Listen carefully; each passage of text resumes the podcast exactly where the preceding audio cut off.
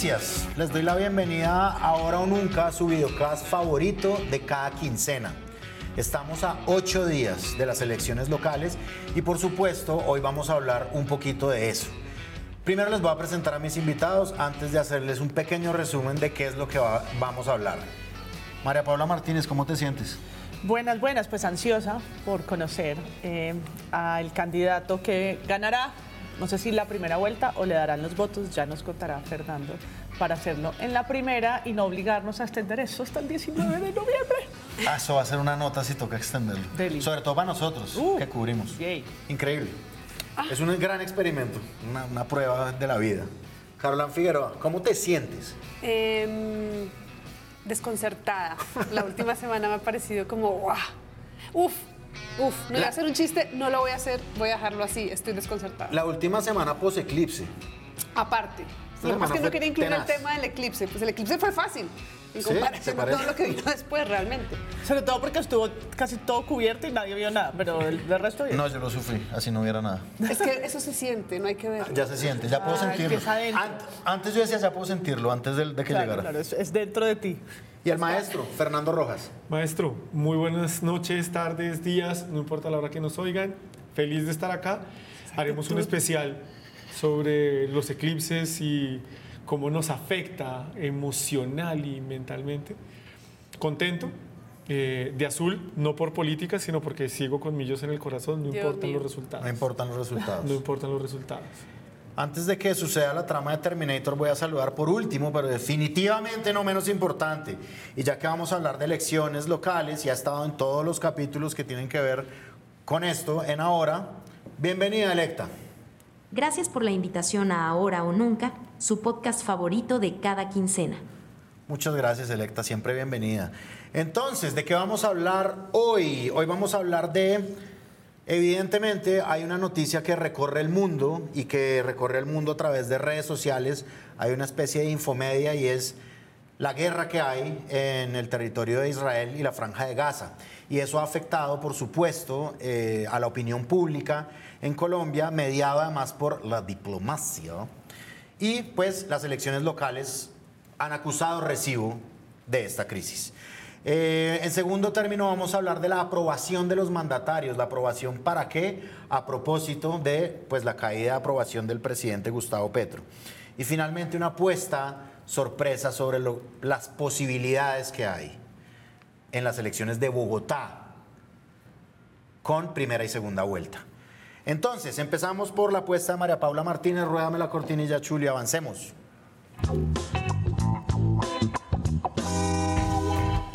Bueno, pues sí, esa es mi apuesta, mi apuesta de cómo una crisis internacional, de política internacional, afecta a las elecciones locales y por qué es un tema pues, que debería importarnos y que no solo porque la opinión pública en un escenario polarizado pues se permea ¿no? por, por este asunto eh, de condena o no a lo que está pasando, la violación de los derechos humanos y demás, sino porque también los candidatos han sido, tal vez por primera vez, invitados a opinar sobre este tema. Y digo por primera vez porque pues, sobre ese conflicto no es recurrente que preguntemos a alcaldes o a candidatos locales. Eh, solo sucede porque, y Electa nos va a ayudar a dar el contexto. Electa. Faltando 20 días para las elecciones, el pasado 7 de octubre, Hamas lanzó un ataque contra Israel y no hay otro tema en política internacional que sea más importante desde entonces. a Bogotá o a Colombia le pasó 20 días antes de sus elecciones. En otros países no estará pasando ese mismo escenario. Y, por supuesto, eh, vino la declaración de Petro en X o antiguo Twitter, son, son muchísimos mensajes, pero que eh, pues pusieron un poco dos bandos, el de la claro. aprobación de lo que dijo el presidente eh, y su respaldo, como eh, también lo secundó el señor canciller, y por supuesto eh, la desaprobación de muchas, de muchas personas en la política, incluidos ex cancilleres y analistas como Sandra Borda, eh, pidiéndole al presidente mesura. Y Por este esa- tema siempre ha tenido unas posturas radicales, digamos. Eso es una polarización desde hace mucho tiempo. Desde hace mucho este tiempo, siendo todos, digamos, eh, lejanos y siendo un conflicto que no está que no está tan conectado con las realidades nuestras. Eh, aún así, pues por supuesto hay relaciones internacionales, hay... Eh, pues tanto así que justo días antes a este programa el presidente Petro se ha reunido con los dos embajadores, tanto de Palestina como de Israel. Hay fotos eh, muy, muy tiesos y muy majos de los tres señoros conversando en un acto de diplomacia porque, esas, porque esa declaración dio mucho para qué hablar. Eh, todos los candidatos, o casi todos los candidatos, sobre todo el general Jorge Luis Vargas, el Carlos Fernando Galán y Diego Molano fueron enfáticos en rechazar la posición del presidente Petro, en pedirle que mesura la condena de Hamas, por supuesto, eh, pues de lo que había hecho o hizo ese 7 de octubre y continúa haciendo eh, contra la población de Israel. Y en el caso de Carlos Fernando Galán le pide prudencia y responsabilidad. Aún está tiempo de rechazar los actos terroristas de Hamas y hacer un llamado a proteger a la población civil de Palestina en el marco del derecho internacional humanitario. No es momento de hacer activismo. Las relaciones diplomáticas se deben manejar con prudencia no es momento de hacer activismo. pero sí proselitismo, tal vez. Me, me, llamó la atención, lo mismo que la carta de esas personas que escriben eh, varios que dirigen esta carta que dice que, que, no, que con sus declaraciones no es, no es posible lograr una política de consenso en asuntos internacionales. Y yo pensaba, consenso, no. O sea, estamos en el momento del disenso. Este conflicto abre mucho esas, esas vertientes de, como perspectiva sobre un mismo aspecto que son difíciles. Uno escucha gente que sí es experta, no nosotros que no somos expertos en Medio Oriente, y uno ¿no? Desde 1948 y para atrás, y desde la tierra prometida, pero también por el agua, pero también por el territorio, pero también por eh, la Shoah, pero también, ¿no? Es como, ¡ah! que, abrume. Em, pero yo sí creo que hay un falso debate de medición de humanidad, donde le están pidiendo a las personas que condenen directamente, y creo que hay colegas periodistas que han hecho ejercicios interesantes, como en la BBC, em, al, al pedir que el presidente sí condene o los candidatos sí condenen a lo que hace Hamas, pocas veces se pregunta si condenan a lo que hace el Estado de Israel o no. Em, como una medición de, de qué bando estás, pareciera que abogar por los derechos de las personas que están en Palestina es convertirse entonces en un en una persona que aprueba un grupo terrorista. Así lo dijo, por ejemplo, Diego Molano. Diego Molano dice ah, que eh, las declaraciones, los pronunciamientos de Israel entonces indican que habría intenciones del gobierno de Colombia de fortalecer relaciones con países que protegen terroristas como Hamas y Hezbollah. Es como, pues, no sé, tal vez no. Tal vez no se puede hacer esa conjetura, no se puede hacer esa inferencia por las palabras que dice el presidente o cualquiera que se atreva, ¿no? siquiera, a cuestionar la cantidad de muertes de población civil indefensa a la que le están lloviendo bombas o, pues, por supuesto, a las a estar como entre ese juego de las narrativas y las contranarrativas de la culpa que están muy sobre la mesa y creo que tuvieron su punto más álgido con el asunto del hospital, ¿no? del hospital eh, que, que eh, fue bombardeado y que ya se comprueba, pues fue hecho por el Estado de Israel, pero que en un momento se pensó que no, ¿no? que se trató de instalar la idea con tweets y con videos viejos y con un montón de cosas, la idea que eh, había sido, había sido el propio jamás que lo había hecho. Entonces yo siento que todo esto ha puesto a un montón de elementos sobre la mesa en política, en política polarizada, como en fervor. Yo creo que la gente va a votar muy emocionalmente.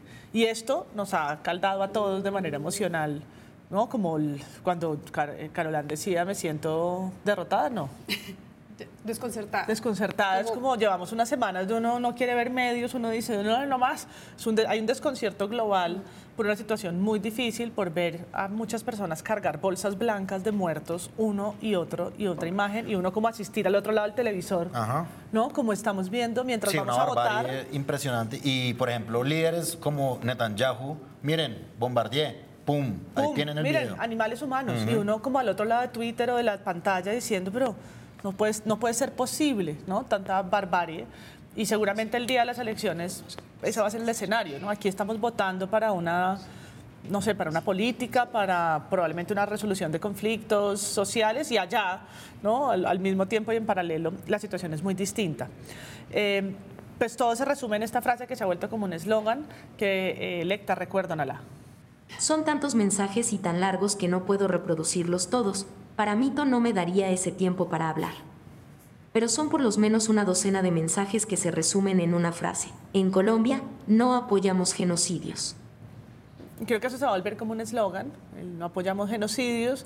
Yo eh, intuyo que les van a preguntar a los candidatos si pasan a la segunda vuelta otra vez por esto, ¿no? por, por esa tensión que se genera con, con presidencia, porque además con la reunión de los embajadores la cosa bajó y puede que el tiempo... Sí, bajó, desconcertó un poquito a los grandes críticos y yo creo, aquí con mi bola de cristal, que puede salir muy bien o muy mal, yo creo que el tiempo puede darle un poco la razón a Gustavo Petro.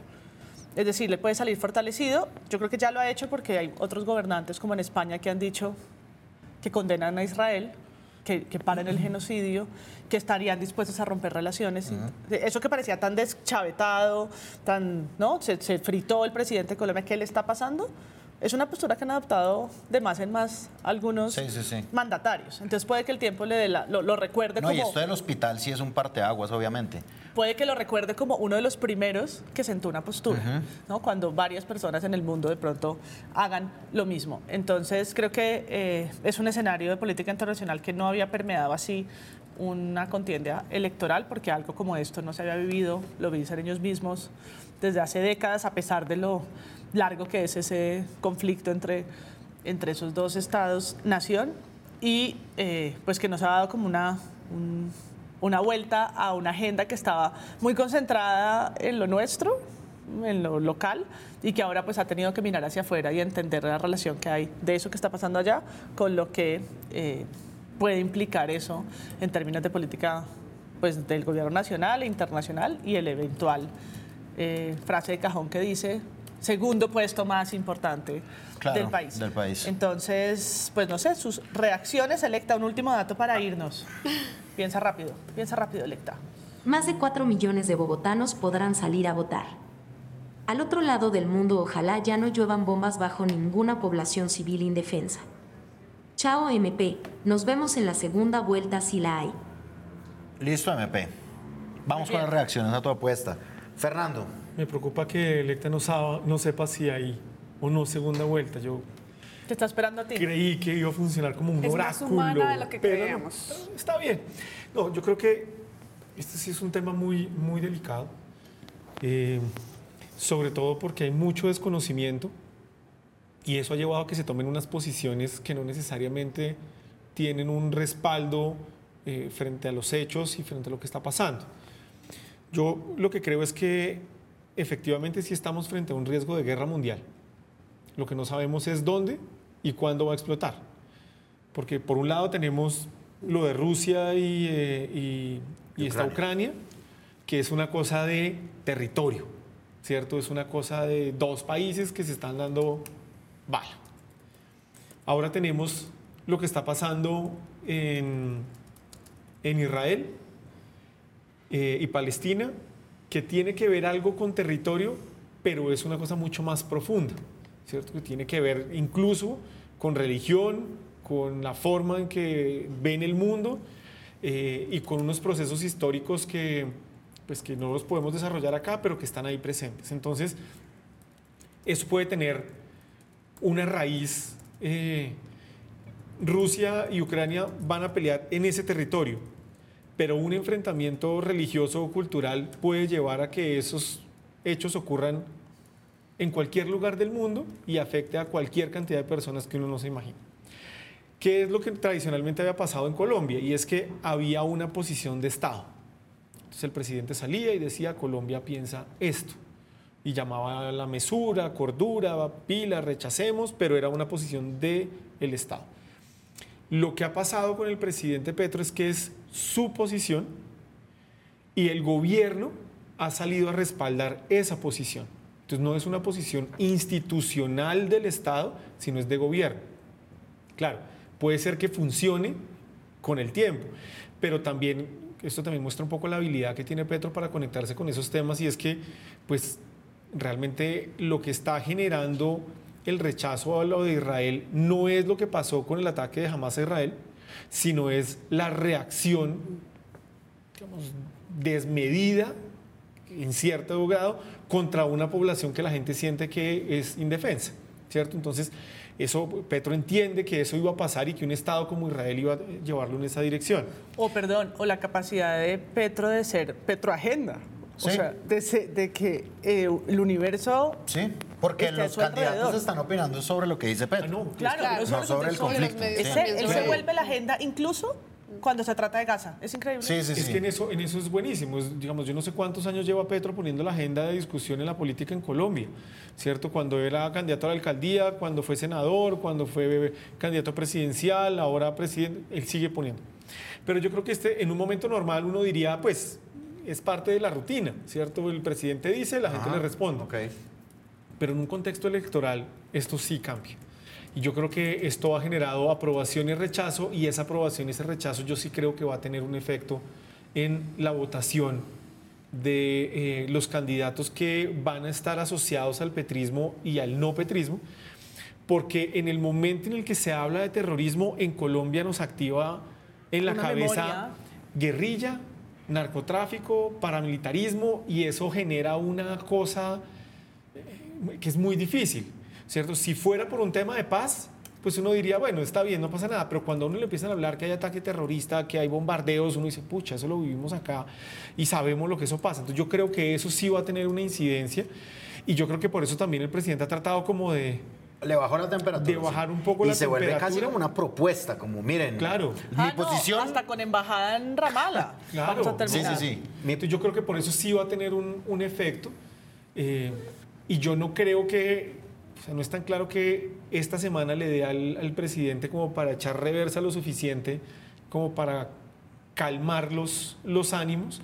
Eh, su gente va a estar afilada y va y vota por el petrismo, pero el resto de gente como que no siente que pueda tender unos puentes hacia lo que ellos representan. Yo creo que sí va a tener un efecto en, en la- en las elecciones que vienen. Carolán. Ok, rápidamente.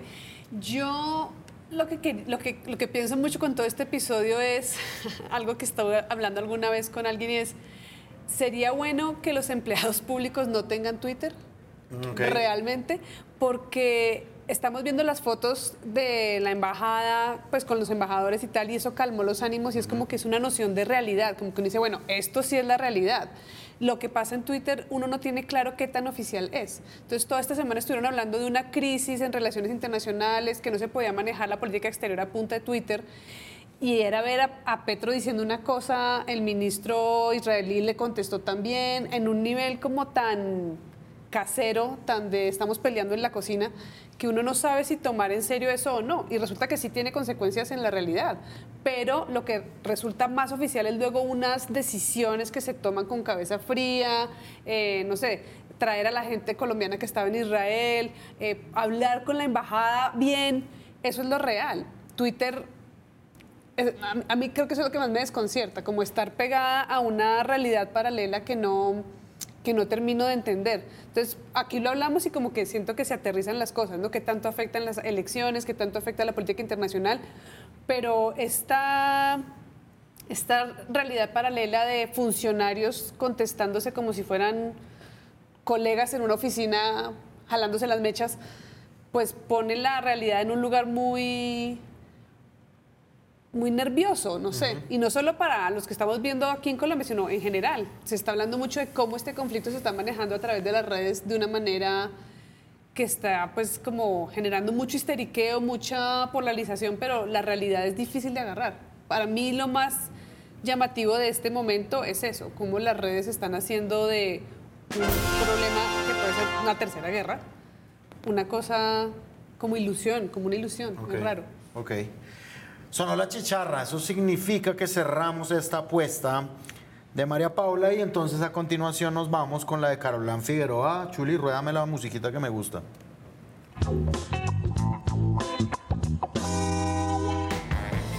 Bueno, mi apuesta tiene que ver con la encuesta sobre la aceptación del presidente Gustavo Petro, que la realizó en Bamer y la publicó el 11 de octubre, porque eh, la desfavorabilidad de Gustavo Petro ah, en este momento es del 60%. Es un porcentaje similar al que ya habían mostrado en agosto, no es que haya cambiado, digamos, pero yo no lo había escuchado, entonces como que cuando la escuché me preocupé y luego pensé, bueno, ¿cuántas veces con otros presidentes uno ha escuchado que tiene la des- desfavorabilidad muy alta, que no le está yendo bien? Ok. y como que en estas ocasiones como que yo decía, bueno, sí, obvio, le está yendo mal, pero en esta como que me preocupé y dije, en realidad, ¿qué tanto importa esa aceptación? Porque uno se molesta o se alegra y al final como que no pasa nada. Entonces, ¿para qué sirven esas encuestas? Mi, mi pregunta era, ¿esa encuesta de aceptación para qué? La aceptación de un presidente, ¿para qué sirve? Y quise responderme como con tres hipótesis. Una sería la aceptación para que la oposición tenga una herramienta para jugar con el tema y decirle al electorado, mira, te equivocaste, mira cómo la vas embarrando, y decirle a los que son de su lado como hicimos bien en no estar con esta persona. Y para eh, sostener esta hipótesis, traigo un trino que se publicó con la encuesta que se hizo en agosto, en la que una cuenta antipetrista publicó en X eh, un comparativo que decía que según las encuestas del primer año de Inbamer de todos los presidentes, desde Samper hasta Petro, al que peor le iba en el primer año era Pastrana, con un 25% de aprobación, y al ¿No que a mejor Samper? le iba era Uribe. ¿Ah? ¿No a Samper? No, Samper No. con proceso 8000. No a Samper, a Pastrana, según Inbamer, según ese histórico que publicó esa cuenta de Twitter. Y al que mejor le iba era a Uribe. Y la cosa es que Colombia Check se puso a revisar ese trino, esos porcentajes que publicaba esta cuenta, y pues se dio cuenta que todos los porcentajes estaban ligeramente alterados, de modo que Petro salía muy mal y algunos salían mejor parados. Entonces Pastrana, que era la peor con un 25%, eh, el porcentaje real de Inbamer era del 23%, el cambio no fue tan grande ahí. En Uribe eh, ponían que su aceptación era del 80% y bueno, variaba 75% en el primer periodo, 73% en el segundo periodo. Santos, en la de Santos, el trino solo hablaba del 72% de aceptación en su primer año, pero solo en su primer periodo. Y no contaba que en el segundo periodo la aceptación de Santos caía al 30% Claro. que es similar a la que tenía la desfavorabilidad, perdón, tenía Petro. Y Duque, que aparece en el trino con 35% de aceptación, en la verificación está en 29%.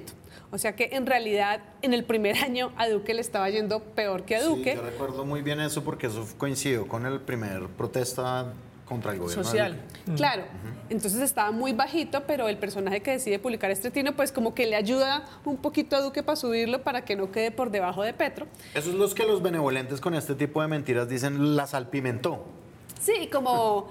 Y en realidad lo que hay es como pequeños cambios o pequeñas omisiones que son insignificantes, pero la noción que le queda a uno es que a Petro le está yendo muy mal y se olvida uno de cómo es el primer año de los presidentes en general. Y no es como que uno esté analizando nada, sino que simplemente el que utiliza estas cifras dice, sí, ve, arrepiéntanse, votaron por el que no era. Sí, sí, sí. Entonces, digamos que esa es una de las ideas que creo que hace que las encuestas de aceptación tengan este uso. Puede ser como una herramienta para zarandear a la opinión pública y que la oposición tenga una herramienta para, para sacudir la caja, digamos. Esa es una.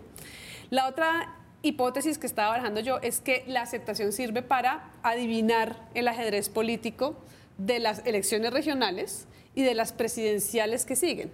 Porque cuando se midió la aceptación de Duque, por ejemplo, el país de Cali estaba haciendo ya toda una baraja de posibilidades a partir de, esa aceptación, que se publica esa aceptación justo antes de las elecciones regionales. O sea, sí tiene como una correlación entre qué también le está yendo ese presidente y qué fichas van a quedar montadas en las regiones. Sin embargo, el país de Cali decía que cuando a Duque le estaba yendo tan mal, eh, al Centro Democrático le fue muy mal en las regionales, pero igual gente que era afín al Centro Democrático, no propiamente el Centro Democrático, le estaba yendo bien. El país de Cali decía que, por ejemplo, en esas regionales, Alejandro Char había quedado muy bien parado. eh, Elsa Noguera estaba de gobernación de Atlántico, Jaime Pumarejo en la alcaldía de Barranquilla. Y estos funcionarios eran como afines a Char y afines a Duque, entonces no era importante que a Duque le estuviera yendo mal como para que el Centro Democrático estuviera mal. Eh, asimismo, el país de Cali estaba hablando de quiénes podían pensarse como presidenciales a partir de esos resultados de las regionales. Claro, porque Y a un año ya pensando en presidente. Claro, muy ya estaban mandándolo para cuatro años y entonces decía, el actual mandatario de Medellín, Federico Gutiérrez, el exalcalde de Bucaramanga, Rodolfo Hernández, el gobernador de Nariño, Camilo Romero, y la gobernadora del Valle del Cauca, Dylan Francisca Toro, ya estaban pensando que iban a jugar un papel en las elecciones y pues así fue, a partir de esas regionales. es. Federico está fuerte en Excepto Medellín. Rodolfo, esa- Excepto Rodolfo está, estos son nuestros en gobernantes. los próximos Sí, sí, cuatro. sí. Claro, pero Rodolfo sí estuvo cabeza a cabeza Sí. con Petro. En lo único que se descachaba ese análisis del país de Cali era que decía que a Petro le había ido fatal porque había perdido a Holman Morris en la alcaldía y que entonces no tenía tanto soporte, entonces que Petro se había desinflado. Y es como que mm, ahora es nuestro presidente. Entonces, digamos que se usa un poco para adivinar el ajedrez político, pero no es tan cerrado, no es como una bola de cristal tan eficiente, digamos. Y la tercera hipótesis de para qué las, encuestas de aceptación es como para medirle un poco el pulso a las zancadillas y las embarradas del gobierno, de cómo van dando. Y para esto me apoyé en un artículo que eh, publicó El Espectador hablando justamente de esta encuesta de aceptación que intentaba hacer un paralelo entre cómo ha fluctuado la aceptación de Petro con los episodios más claves. Eh, ah, pero hablaban que, por ejemplo, en el episodio Nicolás Petro no ha significado un gran giro en la aceptación de Gustavo Petro. Eh, lo que dicen ellos es que quizás ese episodio no ha llegado a su resolución final y la gente que cree en Petro cree en él hasta el final, hasta que no haya pues la prueba evidente. Entonces digamos que eso lo aporrió, pero no fue tan significativo. Eh, lo aporrió también el episodio Barbosa, cuando dijo que él era el jefe de Barbosa y Barbosa dijo que esto era un atentado a la democracia, Siempre, blichi sí. blichi. Eso lo aporrió Siempre es un atentado a la democracia. lo aporrió y favoreció a Barbosa. Barbosa. Barbosa se ha ido fortaleciendo a lo largo de este año como una figura, como una buena oposición. Llamémosle presidenciable, que es lo Pero, que él pues, quiere oír. Si no quiero, sí, bueno, sí. Y el otro episodio que ponían era los remesones ministeriales, el hecho de que en 12 meses haya hecho 12 cambios, sumado al episodio Sarabia Benedetti, también lo aporrearon, pero lo que decía el espectador es que no es como el episodio en particular que lo baje, sino como la sumatoria. Es decir, el hecho de que se haya podido como bombardear la aceptación de Petro en un año Sí, sí, sí. con esta con este juicio. Hay, como una serie de crisis sucedidas Claro, semana a semana. golpe, golpe, golpe, golpe, golpe es lo que lo puede estar aporreando, pero aún así eh, el espectador decía que realmente esa aprobación no estaba como fluctuando tanto como podría haber fluctuado como con, con esos porrazos. Ajá, Entonces digamos que está mal la, la aceptación de Petro, pero no nos sirve como para tener lecturas exactas de casi nada. O sea, pues revisando yo mis hipótesis, claramente son hipótesis mías, pero a lo que, a lo que llego yo, a mi apuesta... Dios mío santísimo, ¿la apuesta cuál es? Mi apuesta es que la aceptación de Petro va a seguir o bajando o así de bajita, pero eso no va a significar mayor cosa, realmente. Ni en, ni en las elecciones regionales, ni, ni a lo largo de su mandato. O sea, yo creo que lo de la aceptación es como una nube de humo, realmente. Ok. Pero- Pero muchos sí. Entra, entra de una a tan, tan. sí, señora. No, creo que sí hay análisis eh, que plantean el escenario de las elecciones locales, eh, pues positivo no para el gobierno. Es decir, yo vi un artículo bueno que decía, bueno, Bogotá puede salvar al petrismo, sí o no. Eh, cuántas gobernaciones o cuántas eh, alcaldías va a lograr el pacto histórico, incluso en el Consejo, y qué tanto eso le da también otra, otra, es como otra medición. Eso también es una temperatura para ver qué tan fortalecido está su proyecto político, no solamente su figura mesiánica, sino su proyecto en las regiones. ¿sí? Si en Bogotá llegara a ganar un, un candidato como Gustavo Bolívar, pues eso, más allá de la encuesta, que para una encuesta, otra encuesta a otros encuestados, pues le daría una fortaleza otra vez de más de un millón de votos en la ciudad de Bogotá. Si no lo hace, por el contrario, pues uno podría pensar... lo apruebe, mucha que lo gente- dice. Mucha gente votó por el pacto histórico en el gobierno nacional y un año después, dos años después, no está dispuesta a hacerlo por, por la por la alcaldía. No, como ese tipo de cosas sí van a servir para que el imaginario se instale qué tanto Fortín tiene y qué no. Pero No, y él sabe cambiaría por su qué- voto por eso, por ejemplo? ¿Uno qué? ¿Cambiaría su voto por eso? Para alguna gente sí. Sí, para alguna gente sí, voto estratégico. Sí, sí, digamos que el, el- el corazón duro del petrismo, como les decía ahorita, yo creo que se mantiene con él. Ah, donde sea. Hable, Sí, sí, sí. diga, haga, piense lo que sea, va a estar ahí. Pero digamos que yo creo que la, desfavorabilidad del presidente afecta a las elecciones. Si va bien, pues él saca pecho, ¿cierto? Y todo va maravilloso. Si va mal, entonces o cuestiona la encuesta, que eso, eso no... Es un recurso. Es un recurso. Lo segundo que puede hacer es decir, oiga, sí, creo que la estoy embarrando, voy a ajustar cosas, que casi nunca pasa. Y el tercero es, eso es la gente que no me comprende, yo sigo el camino. Por eso, entonces ¿Cierto? al final... Él lo sigue así, pero eso no necesariamente está asociado a que él como, como su liderazgo proyecte una fuerza política o no. Entonces, cuando uno va, va y mi- tú, tú estabas hablando de medir el pulso, yo creo que sí permite medir el pulso de la fuerza política. Entonces, cuando a Uribe le fue bien, el uribismo y el centro democrático eran una planadora Sí, era una en Colombia, En todo. en todo Sí, en todo. cuando a Santos le fue, el santismo no se convirtió en una gran fuerza política electoral, sino en una fuerza sigilosa, silenciosa y está en muchos lugares, pero no significa que exista un- una voz santista, mientras que sí hay un montón de voces uribistas que están, que todavía están, con mayor o menor resonancia, pero están. Lo- el duquismo, pues, Duque. Duque la Eh, mamá. Siguiente pregunta, periodista. Y eh, yo sí creo que en el caso del petrismo, hoy hay una dificultad y es que no es claro que tengan la fuerza suficiente para controlar las elecciones de las principales ciudades de Colombia o de los principales departamentos del país. Entonces, eso sí se va a volver un argumento político muy fuerte, sobre todo para lo que viene en Congreso. Porque va, una cosa es un presidente que ganó las elecciones, que tiene un caudal electoral, y otra cosa es un presidente que, por ejemplo, va a llegar a, a debatir en el Congreso una serie de reformas, pero no tiene la fuerza política en esos territorios para convencer a los congresistas de que el camino que le está planteando sea.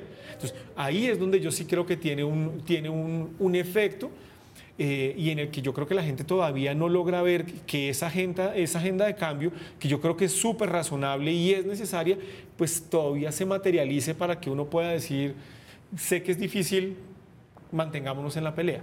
¿sí? Es lo que, yo, lo que yo vería y creo que por eso sí va a tener un énfasis o sí va a tener un efecto la favorabilidad de Petro en este momento con el resultado en las elecciones. ¿Qué dices frente a tu apuesta? Lo que pasa es que yo siento que todo eso que acaba de exponer tan hermosamente Fernando no tiene que ver con que sepamos el resultado de esas encuestas. Eso es anterior, mejor dicho, ¿qué fue primero, el huevo o la gallina? O sea, todos esos problemas que va a tener Petro eh, para legislar de aquí en adelante no son consecuencia de que midamos eso, sino que eso ya estaba desde antes. Es como que esas encuestas como que nos avisan lo que está pasando, pero todo eso pasa independientemente Claro. de que nosotros nos enteremos o no. pero te da argumentos. Entonces, una de las cosas más berracas que tiene la política es que a la gente le gusta estar en bloque. ¿sí? Entonces, cuando Uribe va bien, el uribismo en pleno saca pecho y dice, eso es mío, yo soy de eso, yo creo en eso. Eh, ¿Por qué no se Yo me suma? uno a Somos. eso. ¿Cierto? Somos. Ajá. Cuando el presidente va mal, hay como un... Es como, Un como una especie de colador, ¿sí? Donde solo quedan los que se aferran a la, a las- a la raíz de esas ideas, pero el resto de la gente dice, oiga, sí, eso como que no está funcionando. El bus de la victoria. Claro, la y eso derrota. empieza a permear y a generar unos discursos que son, que son muy difíciles. Entonces, hoy, por ejemplo, eh, Petro tuvo una votación muy importante en Nariño. Y hoy en Nariño la gente de Petro está emberracada con Petro. Y si la encuesta uno va y mira, pues no lo están ace- aceptando bien. Entonces, para la gente de Petro va a ser muy difícil lograr una votación importante en Nariño porque se pierde el vínculo. O sea, si yo salgo y digo, yo soy Petro en Nariño, pues uno dice, pucha, es que tiene un vínculo con el presidente. Él va a hacer las cosas bien. Pero cuando ese vínculo se rompe, la gente dice, No tienes respaldo. ya no tiene el respaldo y yo, "¿Y ¿por qué me voy a parar ahí? ¿Sí? Es, es a eso a donde yo voy. Claro, eso se puede utilizar. eh, Es una herramienta, Claro. es una tarjeta de presentación. si Es yo una herramienta tuviera... además como medio libre que uno Pero, puede coger para lo si que yo uno midiera, si, yo, si los que critican a Petro hoy porque tiene una baja fa- favorabilidad hubiesen medido con el mismo rasero a Duque, a Petro, eh, a Santos o a Uribe, uno dice, el, el- el- Samper. la herramienta, o a Samper, la herramienta funciona para que yo tome una posición.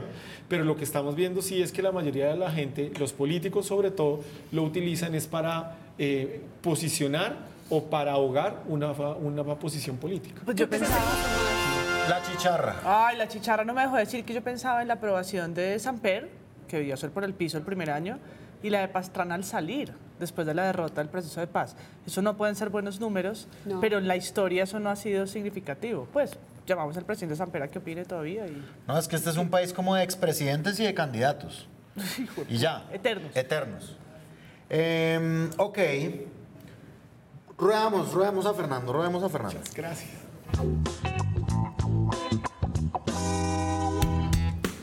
Pues vamos a conectar, Ok, vamos. porque eh, esa, esa, um, ese rechazo, esa baja favorabilidad de Pastrana sí tuvo un efecto. Y es que llevó a Uribe, Álvaro Uribe a Uribe al poder. a ganar no solo al poder, sino a ganar en primera vuelta. Claro. Y no una, Dos veces en primera vuelta. dos veces. Y casi tres. Y es el único presidente que ha podido hacer eso. Tenaz. ¿Cierto? Entonces, pero además no fue minoritario. O sea, es que eso no solo es gané. La primera vuelta la ganó con el 53% de los votos Sí, volvió Chicuca. y en 2006 la ganó con el 62%. No, la 2006 fue brutal. ¿cierto? Brutal, Eso brutal, fue una aplanadora. Fueron 7 millones, casi 7 millones 400 mil votos. Entonces, Que al mismo tiempo era contra Carlos Gaviria que había como una bandera. Igual es la votación más alta de la historia en la, en la izquierda y eso es como... Pero pucha, sí, impresionante esa, O sea, esa es- radiografía. es- pero, pero sí pasó, ¿cierto? Sí había. Entonces, vamos a mirar qué es lo que está pasando en Bogotá para las elecciones. Mi apuesta es si es probable o posible que Galán gane en primera vuelta o si finalmente nos vamos a ir a una segunda vuelta. ¿Cierto? Entonces, Ay, Dios mío. lo primero que hay que tener presente es que en 2019 en Bogotá participó el 55% del censo electoral para ese momento, que es tal vez el más alto en los registros que se tienen en Bogotá. Es más alto que en presidencial, ¿no? Fue más alto. Ahí sí me corchas, pero, pero, pero sí, sí pudo ser más alto que en, que en la presidencial. Pero fue cuatro puntos más alto que en 2015. O sea, eso significa que 2019 fue un momento importante en las elecciones locales. ¿Por qué eso es importante? Porque había una coyuntura especial, ¿cierto? Había una, dos fuerzas, tres fuerzas que se estaban enfrentando ahí durísimo y generó una, una motivación, había un ambiente de campaña, un ambiente de fiesta, de transformación, de recuperemos el camino, estaba ahí. Este año, eh, según eh, el, el censo electoral, en Bogotá están habilitadas para votar 6 millones de personas, poquitico más. 2.800.000 hombres, 3.179.000 mujeres. Eso significa que si vamos al 50%, digamos que sea el 50% para hacer cuentas redondas, se calcula que eh, 3 millones de personas saldríamos a votar, ¿cierto? Ajá. Incluidos nosotros, que vamos a estar trabajando, sí, sí. pero vamos, Vamos a ir a votar. Y prestando un servicio público a la democracia, Informando etcétera, etcétera. Eso significa que para ganar en primera vuelta, más o menos yo tengo que sacar el 40% de los votos. Eso significa que es 1.2 millones de votos, más de eso. Y tengo que sacarle 10 puntos al segundo. Esos son 120 mil votos de diferencia. Eso es un montón de votos. Eso es un montón de votos. Entonces aquí es donde viene. Pero un millón doscientos no es tanto. Ya vas a ver dónde está la tensión. Claro, la atención es de porcentajes, no Sí, tanto de es, número que, de es que empieza a jugar porque ya, ya son, ya son monedas las que empiezan a, de- a determinar qué pasa o qué no pasa. Entonces, primero, y lo hablábamos ahorita, ¿qué es Increíble, posible? pero Fernando está volviendo emocionantes estas elecciones. ¿Qué es Aquí posible? solito. ¿Qué es posible? Parece, parece como uno de esos actores re buenos que actúan en películas malas y se le echan al hombro, hijo de puta. Gracias por decirme actor malo. No, pero ¿qué, qué es ahí? Posible es que algo pueda pasar, ¿cierto? Probable es que tengamos razones y argumentos suficientes para saber que eso sí puede pasar o no. Entonces vamos a ver. Escenarios. En 2019, Claudia López obtuvo el 35,21% de los votos Ajá. y sacó 1.100.000 votos. Carlos Fernando Galán, que fue el segundo, sacó el 32% de los votos. Sí. Le sacó 3% de diferencia. 3. Y sacó 1.022.000 votos. ¿Cuántos en votos la diferencia? La diferencia son 80.000 votos. 90.000, sí, eso Un poquitico menos de, de 80.000 votos. En 2015, Enrique Peñalosa saca el 33% de los votos con 900.000 votos. y Rafael Pardo saca el 28,5% con 778 mil votos. La diferencia entre los dos es de 5 puntos y son alrededor de 120 mil votos. Ahí hay una diferencia en votos, pero no en porcentaje. En 2011, Gustavo Petro saca el 33%, gana con, Con 723 mil votos y Enrique Peñalosa queda segundo con el 25,86%, que son 560 mil votos. Entonces, hoy en Bogotá, históricamente, no hemos tenido ningún alcalde Capaz de ganar. capaz de ganar con más del 40% de los votos. No ha pasado. No ha pasado. Sería histórico. ¿Cierto? No tenemos eso. Pero adicional a eso, no ha habido una diferencia con el segundo de 10%. Ajá. No la ha habido. Entonces, Vamos para la segunda Vamos vuelta. para segunda uno diría, claro. ¿qué es lo que Vamos está que pasando? ¿Nos vamos para la segunda o no? No, pero Entonces, claro, pero eso es puro claro. como análisis de se va a repetir lo mismo y puede que no. Ahí es donde viene. Entonces, la gente, ¿por qué va a votar? ¿Por alguien que conozca la ciudad? ¿Por alguien que eh, tenga experiencia? ¿Por alguien que me gusta? ¿O por alguien que no me gusta? Y entonces ahí empieza a moverse todo esto. Las encuestas, hay unas encuestas que dicen que Galán sí ganaría en primera vuelta. eh, pasa ya el 40% en algunas, le saca 10, 12% a Bolívar en algunas encuestas, pero todos sabemos que las encuestas pues son fotos de momentos, pero no realmente son pues lo que va a pasar. Entonces Entonces, sabemos que Petro ganó a pesar de las encuestas. a pesar de las encuestas. Entonces, yo tengo, para cerrar este, este capítulo, Este momento emocionante. Galán. Galán ha hecho un trabajo muy interesante que combina la opinión, la estructura política y un mensaje muy jodido, que es la gente pila, la gente importante está conmigo. ¿Sí? Este es el bus ganador. Súbanse a este tren que nos va a llevar a la victoria. Este metro. ¿Cierto? A este metro. Y eso, digamos que a la gente le gusta. La tercera es la vencida. ¿Cierto? Ajá. Esta vez sí es. No, y como con el, el- la parafernalia pues teatral del bus y que se suben unos... Claro, y en Sí. ese bus se sube una gente que es representativa, que no solamente es de la política, que es ambientalista, que es animalista, Los que es porque los de no mostrar los exalcalde. deja por Claro, ahí. eh, La estructura política se está moviendo. Sí. Entonces ahora antes de entrar, hablábamos sobre el poder de las estructuras políticas que son muy fuertes para Consejo, pero las estructuras políticas más fuertes para Consejo sí están con Galán. Entonces ahí es donde está la mezcla de la opinión y la estructura. Bolívar se quedó con el, el voto duro petrista, pero no logra tender puentes hacia ninguna otra fuerza. Entonces ahora hablábamos, eh, estaba sacando un video de él hablando desde la cama. Para una gente eso es importante. Sus dudas al iniciar la campaña eran valiosas y eran súper razonables, pero tal vez, digamos que se le pasmó, se le pasó un poquito la, la idea y cuando salió finalmente no logró emocionar. Y si había algo No, y Bolívar también- emocionantísimo, Bolívar también tiene el termómetro de, de lo que habló Santiago Rivas en el pasado episodio y de lo que estábamos dialogando un poquito ahorita, de ser un- una forma de refrendación de Petro. Claro. ¿Carga ese lastre o esa ventaja? Sí. Claro, Es como... pero al mismo tiempo, digamos que Bolívar es una, como, como candidato, como figura, era el candidato más interesante porque es, Era diferente. pues es el diferente, además es el, el- el- el candidato que es una hechura de una ciudad de oportunidades, ¿cierto? Es, ese el camino era súper bonito. Sin embargo, yo creo que a él eh, lo del presidente Petro le pega, las dudas, digamos que no le generaron mucha fuerza, y algo que la izquierda nos había enseñado desde que Lucho Garzón ganó la alcaldía hasta hoy, era que las calles eran de la izquierda. Eran las campañas con fiesta, eran hordas de personas moviéndose, repartiendo volantes con banderas, y, hoy pues, con Petro también. no hay nada. No, no hay nada de eso. ¿cierto? Como No hay plaza pública, emoción, no, no hay, no, flores. cero emoción. Entonces, ahí hay una duda de si finalmente Sí, él, sí, eso es verdad. él logra sumar eso o no lo logra. Y Oviedo, digamos que solo cabalgó sólido, ¿cierto? Y logró darse a conocer. y eso digamos que era el cálculo que le permitía a él meterse en los finalistas. Claro. tiene como unos tintes parecidos, diferente. Es diferente, eh, auténtico, ¿cierto?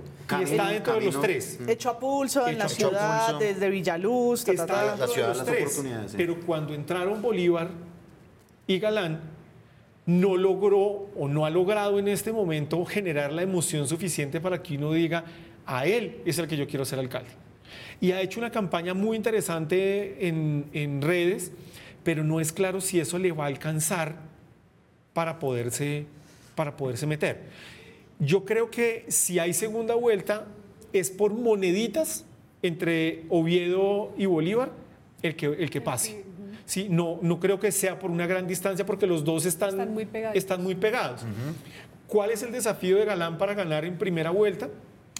Está en que cómo le va a lograr quitar votos a Oviedo en localidades que van a ser fundamentales para que él logre tener los votos necesarios para ganar en esa primera vuelta, porque los dos le hablan a públicos muy parecidos. Oviedo y Bolívar. Oviedo, y Galán. Oviedo y Galán. Ah, Oviedo y Galán le hablan a la misma gente, ¿cierto? Entonces, eh, en esta semana, casi que Galán tiene que robarle votos a Oviedo en esas localidades fundamentales para poder consolidar y ganar en primera vuelta. Pero entonces no lo das por ganador. Es, es posible, pero no es probable. No sabemos qué tan Me encanta. Y yo en mi, Me encanta la apuesta. En mi reacción, siento que entonces esa lucha que a veces en otros momentos en Bogotá podía darse en Ciudad Bolívar, Kennedy, en Fontibón, en. Si es Oviedo y Galán, no es en esos lugares en donde ellos se juegan sus votos. Mm. Es, es, muy probable que en esas localidades pierdan. En la localidad como Usme pierdan. Lo que pasa es que es una localidad poco poblada que no representa mucho para el censo electoral. En cambio, jugarse Usaquén, Kennedy, sí. ¿En dónde? En dónde Chapinero. No, yo creo que ellos dos Galán y Oviedo. ¿Cómo se juegan ellos? Porque el, porque el público puede ser el mismo, puede ser el mismo primivotante mm. que encuentra interés en sus proyectos políticos que se parecen. Que lo mismo le puede pasar a quienes no nombramos porque van abajo, pero a Lara y a Molano o a Molano y al general Vargas, que tienen como unas propuestas de seguridad similares. ¿Molano es otro que Vargas? sí, mira, entonces sí, siento que hay, hay como unas duplas de candidatos en esta, en esta contienda que se terminan peleando al mismo votante. Sí, al votante que está medio indeciso entre, porque es que al votante de opinión. Yo de que no tendría más miedo a Oviedo que a, Bolívar. Claro, que no tiene arraigo con un partido en particular, porque pues nadie tiene arraigo por, con toda por Bogotá, eso no es nada. De acuerdo. ¿Sí? Entonces puede pensarse en uno, es más eh, por, el, por el político, por el candidato en sí mismo, que por un partido que pues lleva, no sé, existiendo tres meses. Pero entonces Oviedo se vuelve una moneda de cambio realmente. Todavía no. Los que en este momento se van a terminar volviendo una moneda de cambio son los que hoy no tienen chance. O sea, muy seguramente la gente de, Vargas o de Molano, pues la gente querida con ellos se va a mantener. Pero el resto de la gente va a empezar a moverse muy seguramente hacia donde Oviedo. Algunos terminarán moviéndose hacia donde Galán. Eh, no es claro, por ejemplo, la gente de Robledo hacia dónde se vaya a mover. Eh, Sí, ahí no, es claro si la gente de Lara se va a mantener firme con Lara o hacia dónde se van a mover, pero esas personas son las que finalmente van a determinar esas monedas hacia dónde. Pero son cunchitos. Claro, pero es que en un problema, cuando tú necesitas pasar el 40%, claro. un voto es la diferencia. Yo me acuerdo mucho que algún día estaba haciendo una, una entrevista para una cosa de la universidad y estaba hablando, eh, pues fui a una, a una charla de una política tradicional eh, y dijo, yo no llegué a la Cámara porque me faltaban... Seis votos. Las 20 personas que estaban en esta reunión, con esos 20 ¿Y esa votos... Fue la diferencia? Esa fue la diferencia. Sí, a veces. ¿Sí? Hay un, un, edil pilísimo, un candidato edil que se, quedó, se quemó hace cuatro años por tres votos. Tres.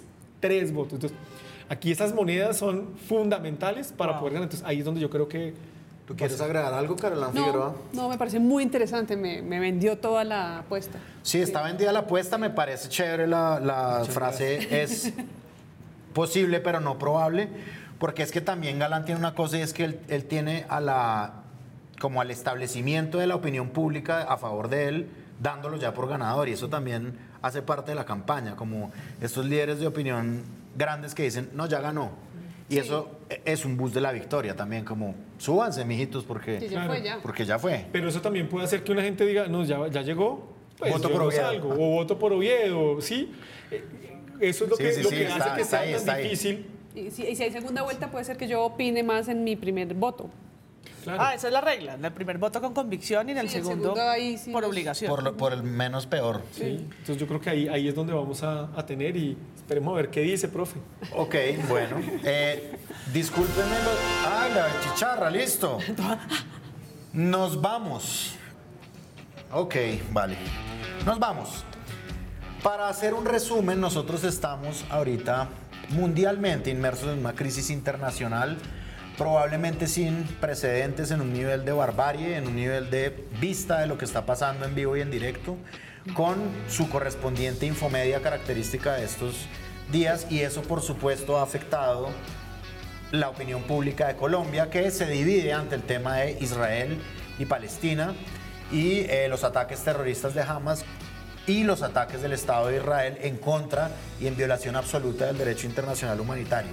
Se forman dos bandos, dos bandos fuertes, dos bandos que en mi opinión han existido hace mucho tiempo y por las opiniones del presidente de la República, porque Petro es protagonista en todo, como siempre, eh, se dividen también los candidatos. Entonces, casi que un elemento del debate de los candidatos a la alcaldía de Bogotá en específico es la política internacional de Colombia. O sea, se volvió eso de repente.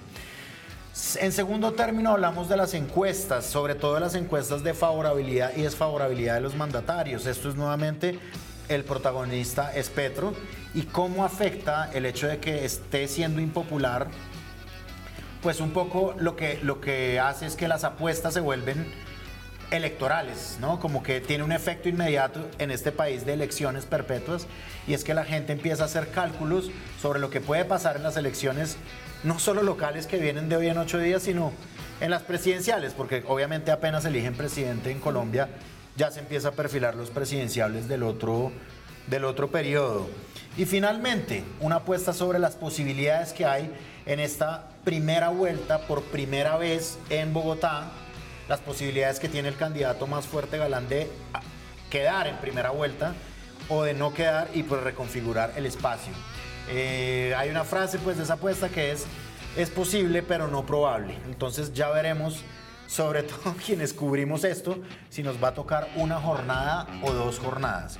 Y además veremos cómo se mueven los candidatos y obviamente la influencia que tienen presidente y alcaldesa mayor de Bogotá en toda esta ecuación. Eh, bueno, Adiós. La producción general de este podcast la hace Tiziana Arevalo, la producción al aire la hace Julián, a quien me he referido todo el tiempo como el Chuli Gómez. Me pidió y me pidió y me pidió salir en este espacio que yo doy los créditos y lo vamos a hacer. La razón por la cual nos vemos también en televisión abierta, siempre todos los que salimos en televisión abierta, es por Miriam Nieto. Si quieren mandarle un saludo adelante. Miriam, Gracias, Miriam. Sí, bueno. Gracias, Miriam. Qué bien. Muchísimas No, no, gracias, Miriam. gracias a el Miriam, sí. candidato Lara le mando un saludo. El candidato Lara le manda un saludo, Miriam Nieto. Eh, chiste interno, pero pues sí, tocó Sí. hacerlo. Eh, chiste interno y público, lo pueden revisar en el debate. Eh, muy bien. Este videocast está en YouTube, está en Spotify, donde también se puede ver, y está en televisión abierta. Hola, mamá. Mi nombre es Andrés Páramo y nos vemos en 15 días, pero vamos a tener una pequeña muestrica de este mismo formato el día de las elecciones. Chao, adiós.